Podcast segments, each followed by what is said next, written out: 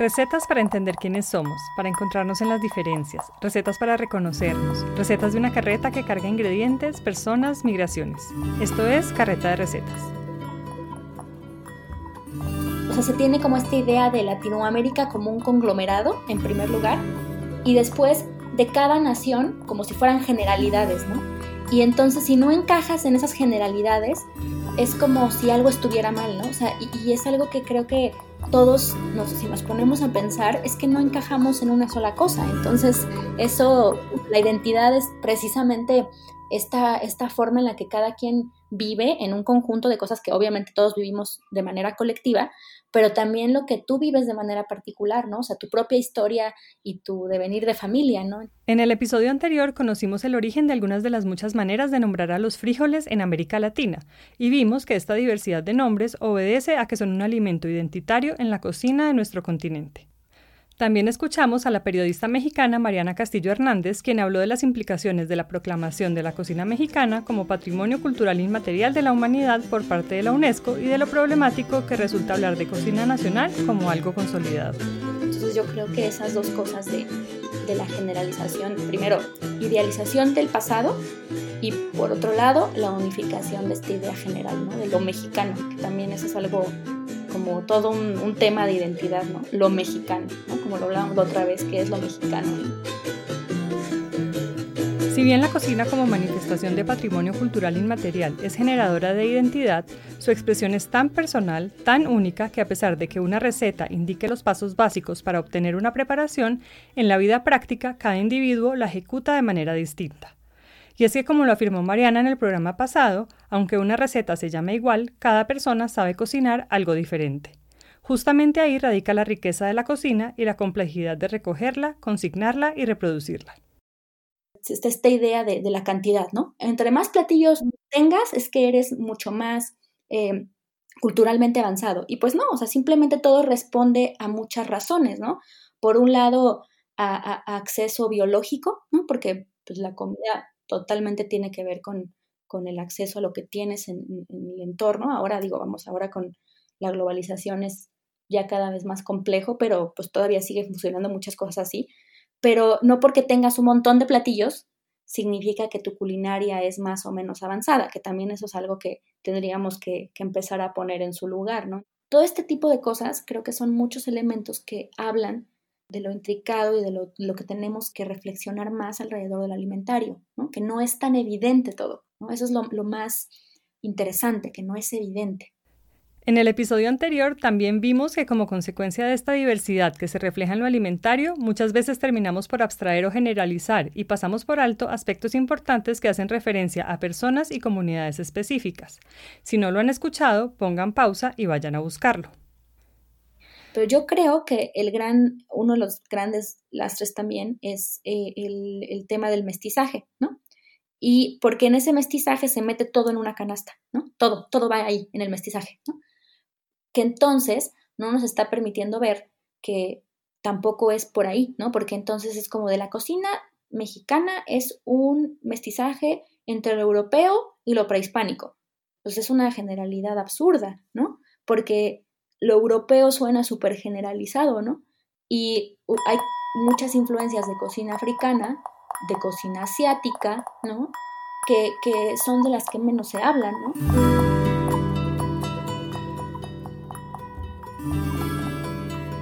Mariana contó que por su naturaleza las cocinas tradicionales no dependen de la escritura y que los recetarios que comenzaron a aparecer en el siglo XVII fueron construidos desde una posición de poder y privilegio que veía a Europa como un referente no solo gastronómico, sino de prestigio y valor social. Esto ha causado que ciertas costumbres alimentarias pasen desapercibidas para la historiografía y que incluso sean desacreditadas por no estar asociadas o no ser parte de referentes europeos. Entonces, hay muchísimas cocinas que han convivido en los diferentes territorios en México, alemanes, franceses, ¿no? Españoles, pero de los que más se hablan es de lo europeo, ¿no? Como Francia y España. Es de lo que más se habla, Italia, ¿no? Pero eh, es como velado el aspecto de hablar de lo asiático, ¿no? Y de lo, lo africano, sobre todo, ¿no? Hay chinos, hay rusos, hay palestinos, no solamente libaneses, que también es otra cosa que sucede mucho, ¿no? Entonces hay que empezar a aprender a ver más como allá de estas generalidades, ¿no? Como consecuencia de la declaratoria de la UNESCO, desde 2012 la cocina mexicana ha estado en el centro de un escenario global. Esto, que es motivo de orgullo para un país y una tradición culinaria tan fuerte, también ha llevado a interpretaciones simplistas de lo que significa preservar el patrimonio. Mariana pone el ejemplo del uso de trajes típicos para las fiestas de comida tradicional que se organizan en los diferentes estados de su país. En México, la mayoría de comunidades tienen camisas bordadas con patrones específicos que las diferencian unas de otras. Las de las mujeres se llaman huipiles. Algo que también sucede mucho es catalogar a la cocinera, ahora con esta cosa de la patrimonialización y, de que los gobiernos estatales han tomado eh, las ferias de comida tradicional, es que les dicen, no, tienes que usar tu huipil, porque entonces, si no, no está siendo auténtica. Esa es otra palabra que también hay que cuestionar más, ¿no? O sea, ¿eso cambia el saber de la señora? El que la señora use unos tenis y unos pantalones de mezclilla, ¿cambia su valor o su capacidad? Para preservar y salvaguardar el patrimonio cultural inmaterial que se expresa a través de los alimentos, se hace necesario entender que esta es una manifestación con muchas facetas, varias de ellas contradictorias, capaces de convivir al mismo tiempo, enriqueciéndose, nutriéndose, alimentándose. Hoy, en Carreta de Recetas, seguiremos hablando de los frijoles, frijoles, porotos, habichuelas, judías, caraotas y balines, en tanto Mariana Castillo continúa abordando el valor del entorno alimentario como patrimonio cultural inmaterial. Soy Vanessa Villegas y les doy la bienvenida a Carreta de Recetas, un programa sobre cocina, género, política y cultura. Hoy, en Carreta de Recetas, los frijoles, una escucha atenta y la cotidianidad como narrativa, segunda parte.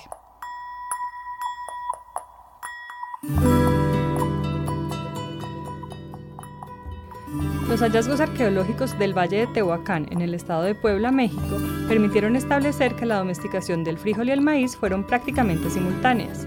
Desde hace 7.000 años, la relación de estas dos plantas, a las que se sumó la calabaza, se convirtió en el sustento de las culturas y civilizaciones prehispánicas. Y es que el maíz, los frijoles y la calabaza o zapallo son la llamada trilogía del sistema milpa, que también se podría asociar con la idea de chinampa o chagra en otras regiones de América Latina y que constituyó la base de la alimentación de nuestro continente desde tiempos prehispánicos. Mientras el maíz crece en la milpa, la enredadera del frijol se apoya en el tallo de maíz, a la vez que la planta de frijol fija nitrógeno en el suelo, lo que garantiza una buena cosecha de maíz. Las amplias hojas de la calabaza, además de mantener el control de la humedad del suelo, evitan que crezcan malezas indeseadas. Asociados funcionalmente a esta trilogía están el tomate y los chiles o ajíes y los quelites, que son las hierbas comestibles que crecen alrededor. Este asombroso modelo de agricultura sostenible incluye el servicio de control biológico de plagas, y quizás lo más sorprendente es que al llevar estos alimentos al plato, el equilibrio nutricional permanece. Gracias al sistema Milpa, las comunidades mesoamericanas y andinas garantizaban cosechas sostenibles capaces de alimentar a las miles de personas requeridas para sustentar un prodigioso sistema cultural que dejó huella en edificios monumentales como los que se encuentran en México, Guatemala y Perú. Entre las diversas técnicas y tecnología prehispánica que siguen vigentes en la cocina está la producción de bebidas fermentadas a base de frutas y maíz. En México, algunas de ellas son el tepache y el pulque, y en buena parte de Sudamérica se llaman chicha.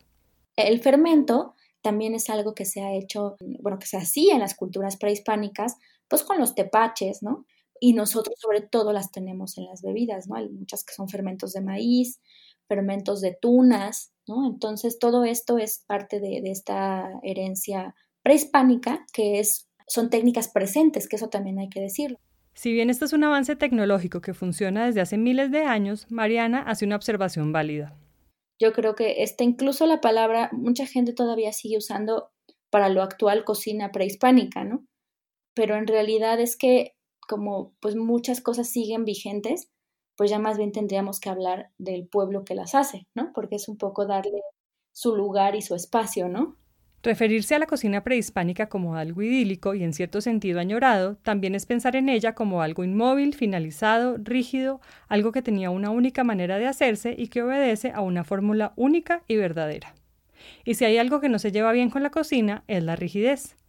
Esta caracterización de lo prehispánico, que en otros contextos es llamado ancestral o exótico, también tiende la trampa de deslegitimar a las personas y comunidades portadoras de una tradición, porque a la mirada de los visitantes no hacen las cosas como se presupondría que las hicieran. Al pensar en una receta como si fuera una idea fija, como si fuera un argumento que quedó consignado en un libro y no algo que está vivo, las personas que portan la tradición se ven obligadas a teatralizar su cultura en aras de satisfacer los imaginarios de quienes vienen de afuera en busca de ese pasado. En los lugares turísticos de México, por ejemplo, es habitual encontrar preparaciones calificadas como prehispánicas. Estos platos incluyen insectos que eran una fuente de proteína importante para las comunidades mesoamericanas y que siguen siendo consumidos en muchas regiones del país el turismo ha venido también a trastocar muchas cosas, ¿no? O sea, se esperan demasiadas cosas de los lugares y nada más se lo ofrecen a los turistas. Por ejemplo, en las ferias, ¿no? Es como común de repente que se hagan comidas con esta palabra que, que no acerca a nada y que no, no funciona tampoco para hablar de comida que es exótico, ¿no? Se hacen muchos platillos con insectos o con hongos para el de afuera porque entonces se pueden vender más caros pero no tendría por qué ser así, porque es algo que de por sí ellos también tenían en su cultura alimentaria, pero ahora resulta que no les gusta tanto porque ya les gusta más comer este, sopas. sopas instantáneas o panes industrializados con marcas muy reconocidas a las que no les estamos haciendo publicidad acá.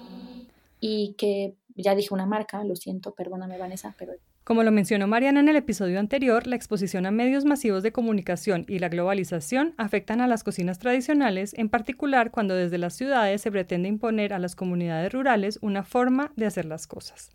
Mariana trae a colación esta experiencia con los nachos, esta comida tan popular en bares por fuera de México, en especial en Estados Unidos. La señora hacía nachos, pero los nachos que ella hacía no eran nachos de estas tortillas de bolsita con queso cheddar, que no es queso, sino plástico con sabor queso, sino ella hacía sus totopos con la tortilla que le quedaba, la freía y les ponía quesillo y les ponía frijoles encima y les ponía salsa. Y esos eran sus nachos. ¿No? Había adaptado esa palabra porque pues muchos llegaban con esa palabra, pero ella hizo unos nachos al estilo de lo que ella quería. ¿no? En Santana del Valle los nachos, sus nachos eran así. Entonces, esa, esa adaptación es una muestra de que no tiene que ser un mole que sea ritual para mostrar que algo le importa, ¿no? ¿Le importa que siga habiendo frijol? Sí. ¿Le importa que siga habiendo quesillo? Sí. ¿Le importa que siga habiendo maíz en el plato? Sí. Entonces, adaptó una idea de unos nachos que son tortilla queso y carne con chile o lo que sea, jalapeños, a, a lo que ella tenía al alcance. Santa Ana del Valle, el lugar que acaba de mencionar Mariana, está en el estado mexicano de Oaxaca, a 30 kilómetros de Oaxaca capital, más o menos. Volvamos a las bebidas fermentadas de las que hablamos hace un momento, pues son una muestra perfecta de los alcances que tienen los discursos de prestigio y poder en el ámbito alimentario. Tanto en México como en Colombia, la llegada de las cerveceras industriales hacia la segunda mitad del siglo XIX dio paso a campañas que asociaban a las bebidas fermentadas locales con prejuicios de clase y raza. En Colombia, la guerra contra la chicha de mediados del siglo XX alcanzó su objetivo de que fuera proscrita por las autoridades. Tal campaña usó publicidad que señalaba a quienes bebían chicha de ser propensos a los vicios, cometer crímenes y apostar su dinero. Otra pieza publicitaria sostenía que el fermento de ese, cito, licor indígena se obtenía gracias a que le escupían durante la preparación para promover su fermentación. La chicha, por sus métodos artesanales de preparación, fue considerada antihigiénica y asociada con la vagancia. Algo parecido ocurrió en México con el pulque, que es esta bebida fermentada que se elabora a partir de la savia del agave. Al pulque se le, hizo un desprestigio eh, enorme cuando llegaron las cerveceras a México. ¿No? Se decía que, que se, fermentaba con, con, la muñeca, que era según estiércol, cosa que no es cierto, pero se desprestigió al grado de sacarlo de la jugada, siendo que era súper valioso en la economía de México, ¿no? Y del desprestigio de decir que era bebida de pobres, de nacos, y entonces eso es algo que, con lo que hay que, que, trabajar mucho, ¿no? Hay que revalorar más qué se está consumiendo, por qué se está consumiendo y la importancia que eso tiene también con la relación entre el ambiente y la nutrición, ¿no? Valga hacer la anotación de que la economía no se refiere solo a la circulación de dinero o mercancías. Dejémoslo ahí, en otro episodio trataremos el tema. Dos ejemplos más que muestran que la reiterada asociación de ciertos alimentos con su legado indígena o afrodescendiente apunta a descalificarlos y a compararlos con los referentes europeos que salen mejor favorecidos en los discursos de poder. En los episodios anteriores vimos que esto pasó con el maní y con el plátano. En este programa el turno es de los frijoles. Pero todavía está muy presente esta noción de que el que come de la milpa o el que come del campo o el que come así es pobre, ¿no? O sea, incluso en algunas entrevistas con, cocineras o, con los campesinos, ellos te dicen que, ellos comen pobre, ¿no? Ellos te invito a tu pobre casa, yo como como pobre solo tengo frijoles para ofrecer, ¿no? Porque esa ha sido siempre la idea que se, la, se ha impuesto con la modernidad, ¿no? O sea, la modernidad nos dice que quien tiene para comprar jamón es más rico, porque tiene que ver con algo que viene de fuera, ¿no? O sea, lo de fuera sigue siendo apreciado en lugar de, de, haber como más cercanía cada vez con lo que se tiene de manera natural, ¿no? O sea, lo que tú cultivas tiene esta riqueza. El desprestigio viene aparejado con el cambio de hábitos alimenticios, la pérdida de tradiciones culinarias y en consecuencia el desuso o la desaparición de ingredientes y preparaciones. En este sentido, el tema de los frijoles o los nopales, pues van a haber variedades que, desaparezcan porque ya no se conocen sus usos, pero no se cocinan porque a las nuevas generaciones ya no les gusta comer eso. Por ejemplo, yo recuerdo mucho en un pueblo en Santana del Valle, me cocinaron unos frijoles con poleo, poleo salvaje, que además la señora me lo dijo, es poleo, no es del chiquito, no es del poleo que venden en el mercado en la ciudad. Entonces, esa, señora hacía estos frijoles negros, molía el poleo, esta hierba que es mentolada, ¿no? Y súper fuerte, y, chile verde, bueno, te lo tamulaba todo, te lo martajaba todo, lo, lo, combinaba y era una maravilla, ¿no? Y ella me decía, es que esto solo lo hago para mi hijo que se fue a Estados Unidos, lo ya dejó de hacer porque a la gente de aquí ya no le gusta, ¿no? Los nopales son bien conocidos en gran parte de Mesoamérica donde se consumen como verdura. De la familia de los cactus son plantas carnosas y llenas de espinas. Sus frutos, también comestibles, se conocen como tunas, higos o chumbos. El biólogo e historiador mexicano Salvador Reyes Equiguas da pistas para entender esa asociación con la pobreza en su libro El frijol, un regalo mexicano para el mundo. Dice así, Dentro del pensamiento popular consideramos el frijol como un alimento complementario indispensable en cualquier casa que alivia las carencias de la austeridad y es emblema de la generosidad ante las penurias materiales. Y continúa, sin embargo, esta imagen del frijol es producto del desarrollo histórico en el que confluyeron por lo menos dos grandes tradiciones culturales, la nativa de estas tierras y la hispana, que una vez conoció las bondades de esta planta americana, las incorporó a su sistema de pensamiento y a su mesa. Quizás el origen del frijol le haya valido la calificación por parte de los españoles de alimento asociado con la pobreza, producto de la inequitativa relación de dominio entre conquistados y conquistadores. Les propongo un ejercicio culinario. Voy a mencionar algunos ingredientes y luego les indico la forma de preparación.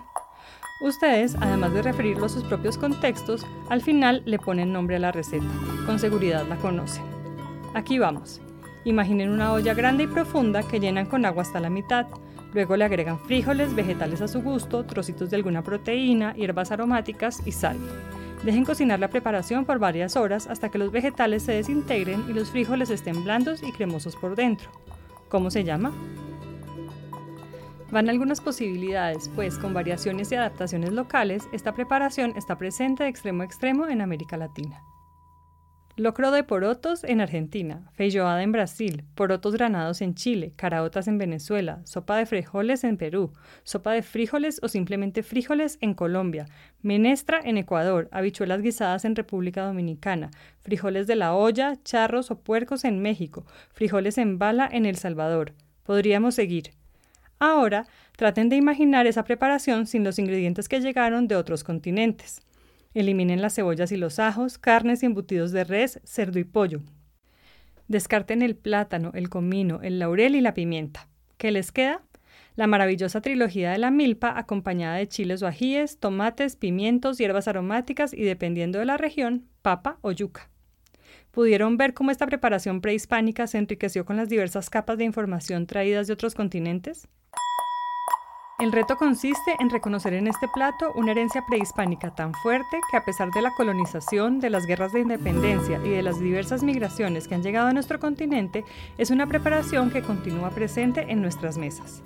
Es obvio que buena parte de la conservación se debió al gusto que ya tenían los conquistadores por guisados a base de leguminosas, y es justamente a ese enriquecimiento cultural al que le debemos su actualidad.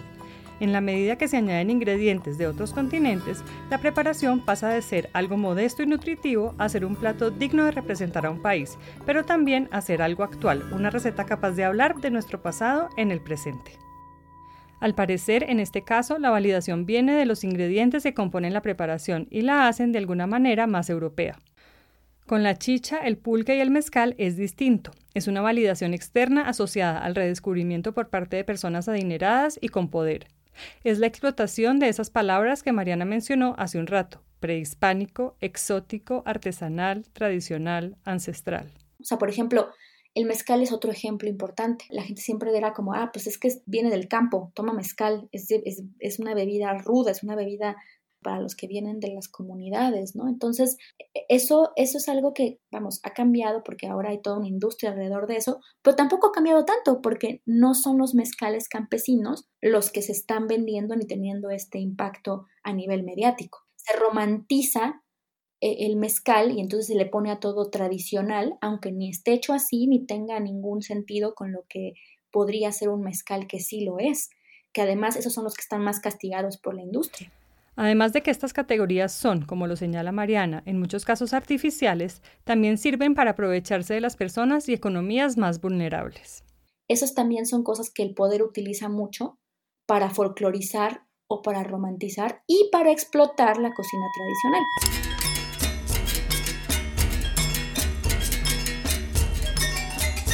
Recetas para entender quiénes somos, para encontrarnos en las diferencias, recetas para reconocernos, recetas de una carreta que carga ingredientes, personas, migraciones. Esto es Carreta de Recetas. Entre los usos no alimentarios de los frijoles en Mesoamérica hay uno sorprendente. Se trata del patoli, un juego parecido al parqués o parchís de la actualidad que fue muy popular entre las comunidades teotihuacanas, toltecas, mayas y mexicas entre los siglos II antes de la era común y el siglo XVI de nuestra era. Para jugar Patoli eran necesarios dos oponentes, dos juegos de piedras de colores, seis azules y seis rojas, y un tablero en forma de X con 52 casillas que podía dibujarse en el piso. Los dados eran cinco frijoles agujereados en una de sus caras. Al lanzarlos, la puntuación iba desde 0 hasta 15, es decir, 0 cuando todos los frijoles salían con una cara sin agujeros o 15 cuando todos quedaban con los agujeros expuestos. Se avanzaba la cantidad obtenida, salvo en dos excepciones. Cuando los frijoles sumaban 5, se avanzaba 10 casillas. Cuando sumaban 10, se avanzaba 20 casillas. Entre las pocas reglas que quedaron registradas de este juego, que también tenía connotaciones ceremoniales, es que los frijoles se agitaban entre las manos invocando la suerte, y al momento de lanzarlos se aplaudía una vez y se gritaba Xochitl, invocando a la música, la danza y el juego. Del Patoli quedan muchos datos por esclarecer, ya que su dinámica precisa no quedó registrada por escrito y además cargaba el lastre de ser un juego de indígenas, que invocaba a un dios profano y en consecuencia fue mal visto y condenado por los conquistadores. Y es que, como hemos visto a lo largo de estos dos episodios, estar al margen de la historiografía, quedarse por fuera de los registros históricos, es un riesgo permanente que corren las tradiciones del patrimonio cultural inmaterial. Parece que para algunas personas las expresiones del patrimonio cultural inmaterial, como la cocina y la música, entran en una competencia frente a la formación académica. Así, quienes estarían dispuestos a pagar un precio elevado por un plato tradicional elaborado por alguien con credenciales académicas pedirían rebaja para comer en un mercado o en un pueblo.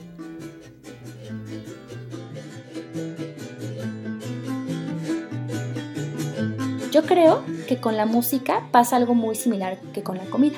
Cuando un músico tradicional conoce muy bien la forma en la que se hace, por ejemplo, un son, un guapango, pero no es un músico de academia, hay esta noción donde no se le reconoce tanto como al que viene de un conservatorio. Y eso se podría, como es muy similar a lo que sucede con la cocina, ¿no? con lo que hablábamos hace rato. Entonces la cocinera que aprendió de su madre, que aprendió de su abuela, o que aprendió porque cocinó al otro lado, se fue a Estados Unidos, aprendió a hacer cosas y luego las integró en su pueblo, porque también eso pasa mucho en mucha transcultura, lo mismo con el músico, no se le reconoce tanto como se le reconocería a alguien que ya pasó por un sistema académico formal y reconocido en una sociedad de prestigio. Prestigio Mariana encuentra diferencias notables entre las cocinas de los restaurantes, que describe como espacios de poder en donde hay unas jerarquías establecidas, y las cocinas comunitarias. En México, las cocinas comunitarias son espacios de reunión para las comunidades rurales. lugares en donde se cocina para la fiesta, pero también para celebrar encuentros y despedidas. En muchos sentidos, las cocinas comunitarias son el corazón de las comunidades rurales mexicanas, pues son sitios de festejo, discusión y diálogo. Entendidas así, son lugares políticos por excelencia en donde los individuos cobran valor porque entran en relación con las demás personas. El reconocimiento de las cocineras en estos lugares viene justamente del papel múltiple que cumplen allí. Entonces, la gente las reconoce, primero porque cocinan bien, pero segunda porque pueden organizar a todos, ¿no? O sea, no solamente se les reconoce por su autoría individual y su talento individual, sino por la capacidad que tienen en un, en un entorno comunitario. Y eso es algo muy importante. E, el, discurso cambia cuando es un restaurante. obviamente en un restaurante, pues sí, claro, el autor puede ser una persona, porque su, su lógica de funcionamiento es un espacio muy claro, pero en la comunidad no. Como lo señala acertadamente Mariana, esto es lo que debemos tener siempre presente cuando hablamos de cocina la cocina también es un espacio de poder. La comida es un hecho político, la comida es un hecho económico.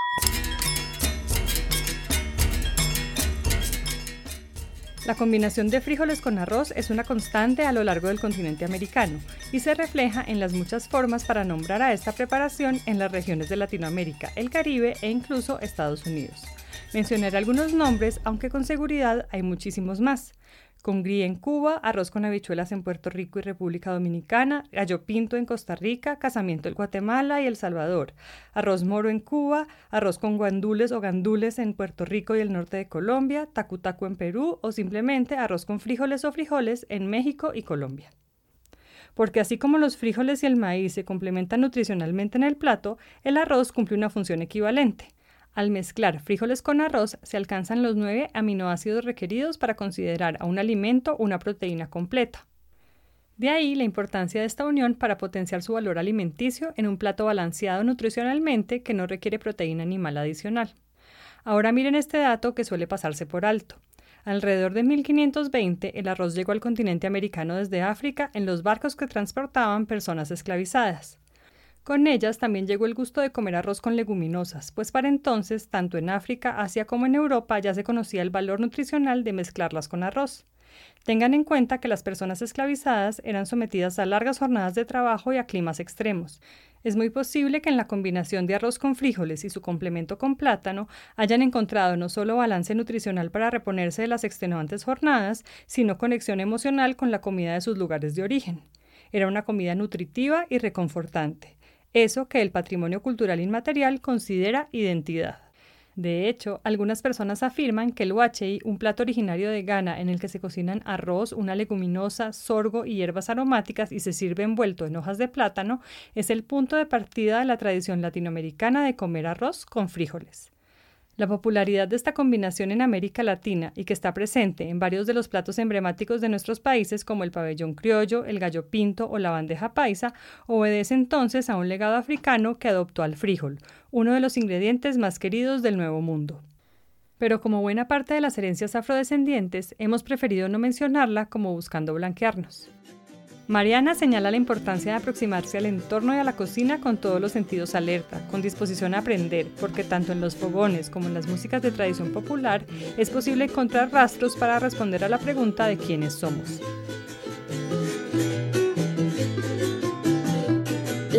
las dos, ¿no? tanto la música como la cocina, son una forma de conocer el entorno de manera más directa. Una a través de lo auditivo y de verso, ¿no? que te va contando como esta crónica ¿no? de, qué es lo que, lo que existe ahí, a lo que se le da valor, lo que se ama en ese lugar. Y por otro lado, la comida en un sentido más sensorial, ¿no? O sea, es decir, estoy probando el paisaje y en el otro estoy escuchando el contexto, ¿no? Entonces creo que las dos están muy relacionadas en este aspecto. Voy a hacer una casa, voy a Por ejemplo, esta, esta canción de, de, las cocineras, ¿no? Que a mí me encanta porque es, o sea, esa canción es etnografía hecha canción, ¿no? es como que van los cocineros con su toro de limón, que vengan las cocineras, ¿no? Que vengan a zapatear, que vengan las cocineras porque me voy a casar. habla primero, ¿no? De, todo lo que, lo que se hace para, para un casamiento, vamos, que es de, estos hechos. El casamiento es el hecho que, que, va a formar comunidad, ¿no? Porque las familias se están uniendo para seguir haciendo comunidad, ¿no? Entonces, pues es una fiesta, ¿no? Y entonces tú de repente escuchas esta, estas letras y dices, pues sí, claro, es importante y es importante que exista esa comida y es importante que exista esa bebida y es importante que bailen, se reúnan, ¿no? Entonces es algo bellísimo. O estas, por ejemplo, estas canciones de la caña, el coco, el pescador, ¿no? Es algo que, pues, al final habla, habla de, lo, a lo que le dan valor, ¿no? Le dan valor al oficio, que eso también es algo que a mí me parece bellísimo. Mariana resume así esta relación y la compara con el fandango veracruzano, esta fiesta de tradición popular que se originó durante la colonia, en la que se baila, se canta, se improvisa y se come y en la que las cocineras tienen un papel central. Tienen que ver con lo comunitario, o sea, el fandango, ¿no? Como esta fiesta donde está la tarima, el zapateo, eh, las jaranas, están los soneros versando, ¿no? Y la versada, que es también algo maravilloso pues se asemeja mucho a lo que sucede en una cocina comunitaria, ¿no? Las cocineras están todas hablando, sacando platos, el humo y hay una música también en, esa, en ese momento, ¿no? Entonces hay esta relación con la comunidad y con la naturaleza. Y está en la música y está en la cocina.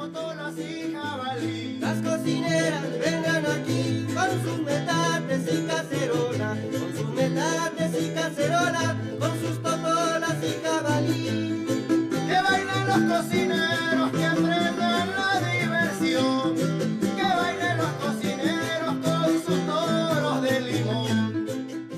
Pero de nuevo, no se trata de romantizar esta tradición como algo estático, como una cápsula del tiempo que nos lleva al pasado.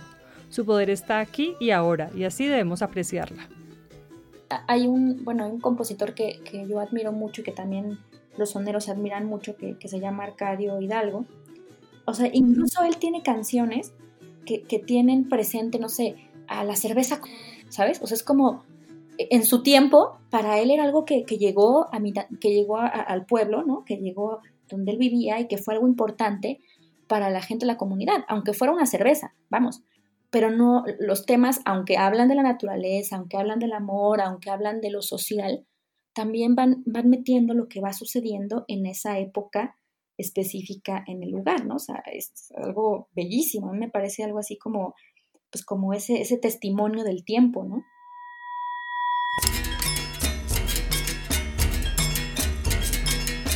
Al comparar 100 gramos de frijoles y de carne, estos son los resultados. 120 calorías para los frijoles contra 143 de la carne, 8 gramos de proteína para los frijoles frente a 25 de la carne. Los frijoles además aportan 22 gramos de carbohidratos y 6 gramos de fibra frente a 0 de la carne y tienen minerales esenciales como magnesio, potasio, fósforo y manganeso. En 2020, los frijoles junto a la soya son las principales fuentes de proteína vegetal en el mundo. Comunidades vegetarianas tan numerosas como las de la India dependen de los nutrientes que aportan las leguminosas, entre ellas el frijol, mientras que el África subsahariana produce y consume alrededor del 20% de la producción mundial de esta semilla. En América Latina es un alimento que resume los conflictos como región. Muchas personas sienten orgullo y admiración tanto por su valor nutricional como por saber que ha sido un ingrediente importante para la historia de nuestro continente. Y al mismo tiempo, el manto modesto que acompaña a estas semillas ha hecho que muchas comunidades sientan vergüenza no solo de cultivarlas, sino de comerlas. Por un lado, hay, hay gente que no, que, que asume muy bien que lo que come es lo que le hace bien y defiende, ¿no? Yo creo que sobre todo eh, quienes tienen eh, estos cultivos directos y que se dan cuenta de todo lo que significa para su cultura y su comunidad, lo defienden y les gusta. Pero quien ya tiene más como cercanía con lo que viene de afuera y que este discurso de el blanqueamiento o la mejora social a través de algo que puedes comprar, pues entonces son los que sí tienen como esta vergüenza. Eh, creo que en ese sentido mi, la relación que yo haría es entre más eh, tengan relación de la comida con lo demás a nivel comunitario, lo pueden apreciar y lo pueden ver y entonces no hay vergüenza. Pero quien ya que está más precarizada su situación y que además ha tenido como más exposición de este discurso de la diferencia, es a quien puede permear más. E, es algo que a mí me gusta decir, que es entre mejor eh, afianzado esté el tejido social, más se va a apreciar lo que se coma y menos va a haber esta noción del prestigio a través de lo que viene de afuera. ¿Cómo recoger ese dinamismo que estamos obligados a identificar cuando abordamos el patrimonio cultural inmaterial? ¿Cómo entender los límites de una tradición si es que existen? ¿Cómo abordar la identidad representada en los alimentos sin caer en lugares comunes y prejuicios de clase o raza? Creo que no hay respuestas unívocas, mucho menos definitivas. Por eso te digo, o sea, todos los discursos tienen que ser cada vez más analizados, ¿no? O sea, ni todo lo que viene de afuera es malo, ni todo lo que está dentro se tiene que permanecer estático como es, porque precisamente la cultura también se mueve y también cambia y también se modifica y aparte se autorregula como decide la gente.